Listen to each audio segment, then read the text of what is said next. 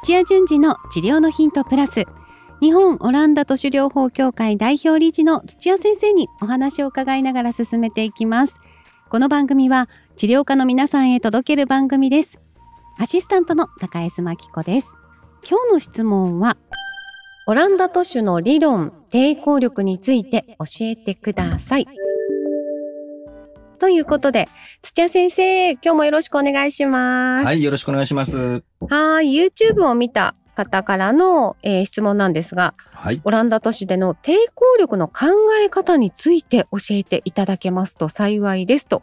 いただいております。はい。ありがとうごはいざいます。先生、抵抗力だそうですが、いかがですか？はい、えー結構医療の方では、この抵抗力って言葉、日本であんま使ってなかったんですけども、あの、オランダ、まあ、オランダだけじゃないですけども、ヨーロッパ行くと、はい。えーこの抵抗力って言葉、よく、あの、しっかり、あの、言葉として使って、ふ普段からも、あの、臨床の場でつ、あの、お客さんも聞いてる言葉なんですよ。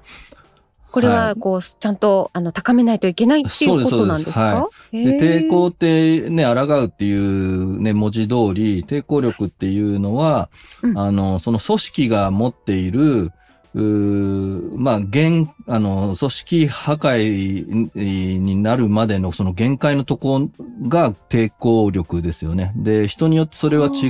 うし、あの、同じ人でも右足と左足で違う場合も、あの、ありますから、うん押したり引っ張ったりとかして、あの、はい組織が、まあ、耐えうる限界ですね。それ以上押したり引っ張ったりして、組織が壊れちゃったら、まあ、それで本当に組織の損傷なので、そこまでの、あの、限界までを抵抗力としてます。へえ、あ、限界、こう、ギリギリのところを抵抗力っていうんですね。はい。へえ。なので、それは人によっても違いますし、えー同じ人でも、まあ、怪我したばっかりとかですと、右と左で違うとかっていう感じになりますので、はい。はい。なの、で、もう、本当に怪我したばっかりですと、あの、引っ張ったらすぐ切れちゃいますし、はい。そこは、まあ、従来通り安静にしてた方がいいんですけども、うんあの、時間とともに徐々に、その、まあ、まだ弱い、低い抵抗力に対して、あの、少しずつ引っ張ってっていうようなことをすると、組織がだんだんだんだん強くなってきますので、抵抗力が上がってきてというふうな感じで、まあ、抵抗力を意識しながら、こう、使っていくんですよね。へえ、それはもう、あの、オランダ都市ではどこの部位でも、まずそこを考えて、治療に生かすんですか？あ、そうですね。はい。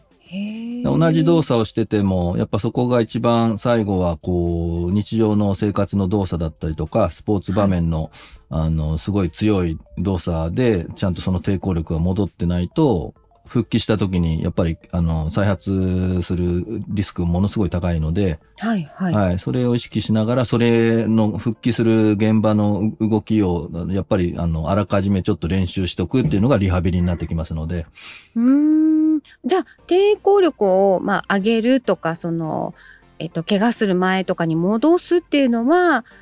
治療というよりはリハビリで強ね。化していくんですか？そうですね。はい。おっしゃる。る通りですね。あの、風邪をひいた時も、抵抗力が落ちてたから、みたいに言ったりするじゃないですか。はい。それと、なんかこう体、筋肉とか、はい。神経、骨とかってこう比例するものですか？比例、まあ比例しやすいですよね。あの、風邪ひいたりして免疫が落ちてるって言って、で、はいあの、風邪の方も体に菌とかが入ってきた時に、まあ、体を防御する、あの、メカニズムが、うん。あの、まあ、いっぱいこう感染して入ってくるのを、あの、抑えられないと、風邪っていう病気になるので、はい。そ。それはあの元気さがこう低い人はすぐ風邪ひきますし、ではい。風邪がひくような免疫が低い方はやっぱり治療してても自律機能があのそのまま、えっと、体を治すあの源でもあるので やっぱり風邪ひきやすい抵抗力があの低い免疫的に抵抗力が低い人は体の方の抵抗力もひあの低いあるいはトレーニングしてもなかなか抵抗力がつかないっていう傾向がありますね。相関してますね。うーん。あ、やっぱり、そっか、そうですよね。お互いにこう、あの、関係し合ってるんですね、やっぱりね。へえ。この抵抗力っていうのはじゃあリハビリではこうどんな風にあのオラオランダ都市療法ではこうなんていうんですか限界まで詰めていくんですか？あの、抵抗力を大きく上回って、本当に、あの、力をかけちゃうと、組織が損傷しちゃいますけども、ギリギリのところで、ちょっと自分の抵抗力をオーバーしちゃった場合は、あの、炎症が起きます。痛みが出たりとか、腫れたりとか。はいはいで、それをキャッチして、あ、やりすぎたって言って、それ以上はやらないようにって言いつつも、でも限界ギリギリで、あの、やるっていうのがミソですね。うんあじゃあ炎症すらこう見逃してはいけないんですね。そうですそうです。もうちょっとでも炎症したら、すぐ、うんあの、自分がやったプログラム、あの、どれぐらい強度やったかなとか、回数やったかなっていうのをチェックをして、うんはい、それよりかは、あの、少ないとか、強度楽なやつに戻せば、あの、抵抗力以内なので、炎症が抑えられるんですよ。へえあの体の部位によってその抵抗力をこう上げやすいところだったりとかってあるんですか？このトレーニングしやすいというかリハビリしやすいとかしにくいとか。えーっと、2点ほどの視点からなんですけど、はい。一つは、局所の循環がめちゃくちゃいいところが早く治りますね。局所の循環がいいっはい。てどこですか、やっぱり心臓に近いとか、上半身、下半身で言うと上半身の方が、あ足先とかよりも、やっぱり手のひらとかの方が早く治る傾向ですね。で、えっ、ー骨も骨折が治癒するのに、足よりも上肢の方が、あの、くっつくの早いですから、えー、そうなんですか、え知らなかった数週間の差がありますね。そうですか、はい。やっぱりこう循環血の巡りだったりとかまあそれ、それは全体の血の巡りなんですけど、ん。もうもっと大事なのは局所です。もう本当に細胞周りの、あの、間質液の循環が、いあの、いいかどうかっていうのが一番大事ですね。へえなるほど。それによっても抵抗力つきやすいつきにくいあるんですね、はい。じゃあやっぱりやりすぎちゃいけないところでもありますね。まあ、やりすぎるぐらいで、でも、その炎症をちゃんと見逃さなければ、ああの、一般のなんか、えっと、クリニックとかでやられてるリハビリとかは、かなり、あの、強度がひ低すぎる場合が多いので、はい。あの、そこは、ちょっと今の話を聞いて、あ、そん、そこまで、ちょっと炎症起きる近くまでやっていいんだというふうな、あの、うん。理解ができ、できれば、もうちょっとやってもいいかとは思うんですけども、うん。はい。大切なのは、それ、あの、炎症が起きちゃったらすぐこう、微調整するっていう、そ、そこが一番大事ですね。そうですよね。炎症してたら本当にギリギリまでそうですね。ねできそうですもんね、はい。へえ2点っておっしゃったのもう1点はどもうん一なこと点はえっと、まあ、プログラムを、あの、与えてたときに、結構、あ、ちょっとこれ怖いなとか、あの、こんなもんでいいだろうって手抜きしたいとかっていうので、心理的限界って言うんですけども、自分で限界を低くしちゃう方が多いので、あの生理的限界と心理的限界って差があるんですよ。あ確かに、はい。なので、えっ、と、アスリートとかもう自分の限界ギリギリまでもうじ、あの、じ精神力でこう持っていくみたいな人は、やっぱりここの筋肉を鍛えようって言った時に、本当精一杯ギリギリの力でこうんう、トレーニングに励むんですけども、もう私の人生どうでもいいやとか、あのそう、いや、結構いるんですよ。あの、もうお任せ、えー。お任せの人が、もう高齢者で先、先長くないからいいやとかっていう方とかは、やっぱりふ、あの、負荷をかけたいんですけども、あんまり負荷をかけられないと、それこそ、うん。まあ、そういう人には絶対炎症なんて起こんないんですけども、あの、刺激が少ない分、やっぱり、あの、トレーニングの効果もちょっと低いんで、治りが遅くなってきますね。か直すのにもこう気持ちの抵抗力もある人じゃないとなかなか。そうですね。はい。ねえあもう全部こう相関関係があるんですね。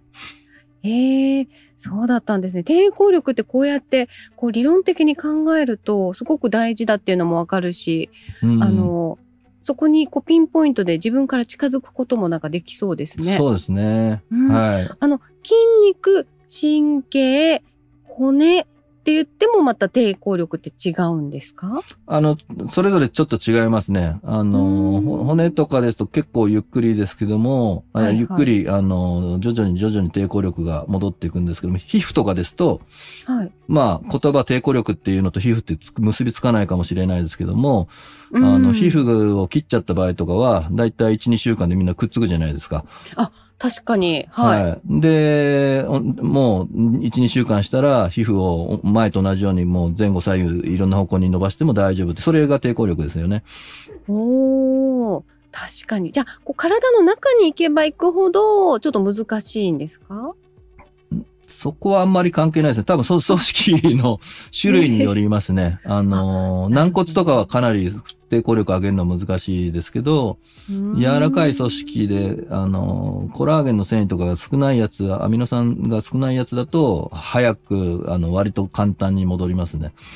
へえ、面白い。抵抗力も、あの、ちゃんと勉強しないとダメですね。そうですね。その抵抗力がいろいろこうち、ちょっとあの、同じ概念なんですけども、うんあの、抵抗力がついていくのが、ちょっと時間差があるので、はいはい。はい。それこそだからターゲットをちゃんと、あ、この組織が壊れてるっていうのを、あの、理解してリハビリしていかないと、うまく治せないですよね。本当ですね。なんか全部壊れたこの腕だったりねあの同じように治るかって言ったら違うものなんですね。そうですね。同じ、ね、なんか同じ部位っぽいんですけども、そこの奥底の人体だとか はい、全然変わってきますね。これは治療家の皆さんは本当に知識ももちろん技術もあのいろんな勉強をしてないとやっぱり対処できないんだなっていうのがすごくわかります。っていうことはやっぱりこうねオランダ都市療法でちゃんと理論を学んでいろんな経験をこう積んで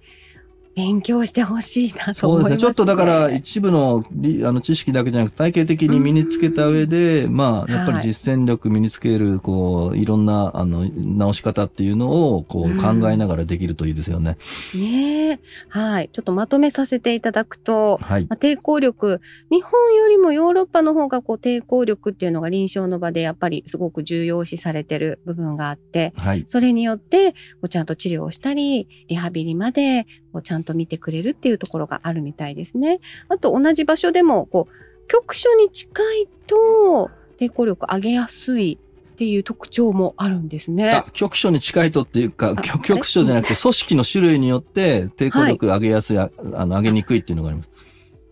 組織の違いなので、はい、まあ見た目に同じ場所でも外側と中側ででも違うし、はい、外、ね、あえっと骨とか皮膚でも違うっていう、はい、組織ごとに違うってことですね。そうか、組織によって違う。で、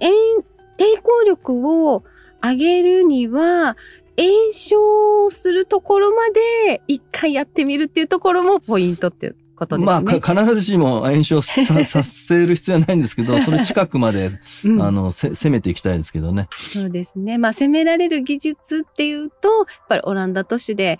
ちゃんとこう深く学ぶと自信もついてきますもんね。そうですね。はい。あとはこう心理的な限界にも負けない体づくりというのは、あれですね、理学療法士さんだったり患者さんだったり、こう、コミュニケーションとって一緒に頑張っていかないといけないものですね。そうですね。うん。はい。ということで、抵抗力について、えー、理解していただけましたでしょうかあの、とても、すごくいい質問でしたね。はい、そうですね。はい、また質問お待ちしております。ということで、土屋先生ありがとうございました。はい、ありがとうございました。さあ番組では皆さんからの質問をお待ちしております。理学療法士として柔道整復師として鍼灸師としてご活躍の皆さん今後オランダ都市療法を本格的に学びたいという皆さんその後の事業展開まで考えているという皆さんもぜひ新しい道を一緒に探していきましょう。ホームページから気軽にご質問もお待ちしています。そして、えー、チャンネル登録もよろしくお願いします。土屋順次の治療のヒントプラス日本オランダ都市療法協会がお届けしました。